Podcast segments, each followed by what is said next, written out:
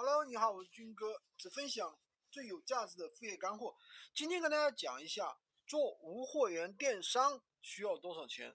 其实做无这个，刚才有个粉丝问到我这个问题。其实做无货源电商电商的话，真的不需要多少钱。那么它的费用呢，主要来源于三个方面。第一呢，就是开店费用。如果你是做淘宝的话，那有一千块钱的保证金或者三十块钱的保险。那你如果做闲鱼的话，那么它就不需要。任何的开店费用，第二个呢，就是你的这个啊，你的前期，因为你是做无货源，需要垫资的。为什么要垫资呢？垫资就是当客户在你店铺里面下单之后，你需要用自己的钱到别人的店铺，也就是到你的上家里店铺里面把这个产品给拍下来，那么这个就叫垫资。那垫资需要多少钱呢？一般来说的话，有个一千块钱到三千块钱就啊。作为新手来说，新手的话一般不要去操作。先去操作太贵的商品，先操作一些便宜的商品入手就可以了。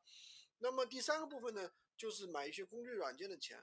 那如果说你是做这个有一些什么采集软件啊，有一些什么下单发货软件啊，这些软件的话，一般都是需要费用的啊。但是如果说你是一个新手小白，那么刚开始其实也不需要没有那么大的单量，刚开始呢可以先不买这些采集软件啊，就是。用手工去操作就可以了，比如说淘宝啊，比如说这个闲鱼啊，都是可以的，可以这样的。但是如果你做啊拼多多呀，或者是做抖店啊，那可能需要一些采集软件。为什么呢？那些玩的都是海量铺货模式，所以说模式不一样，那你需要的费用也不一样。